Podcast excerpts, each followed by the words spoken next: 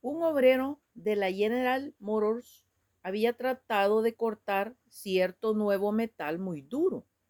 Después de repetidos esfuerzos inútiles, llevó el metal al administrador general de la corporación, quien era un reconocido ingeniero de automóviles e inventor, y le dijo que no podía cortarlo. Él le preguntó, ¿ha usado usted el diamante para cortar metales? El trabajador dijo que no, y luego fue a tratar de hacerlo y pudo cortarlo con el diamante. Entonces el administrador le dijo, el metal no es demasiado duro, sino que nuestras herramientas no son suficientemente fuertes.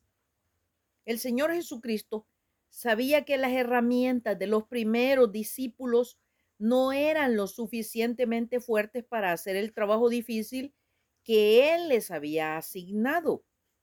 Él reconocía que la fortaleza humana no tenía la suficiente potencia para esparcir el Evangelio en un mundo hostil.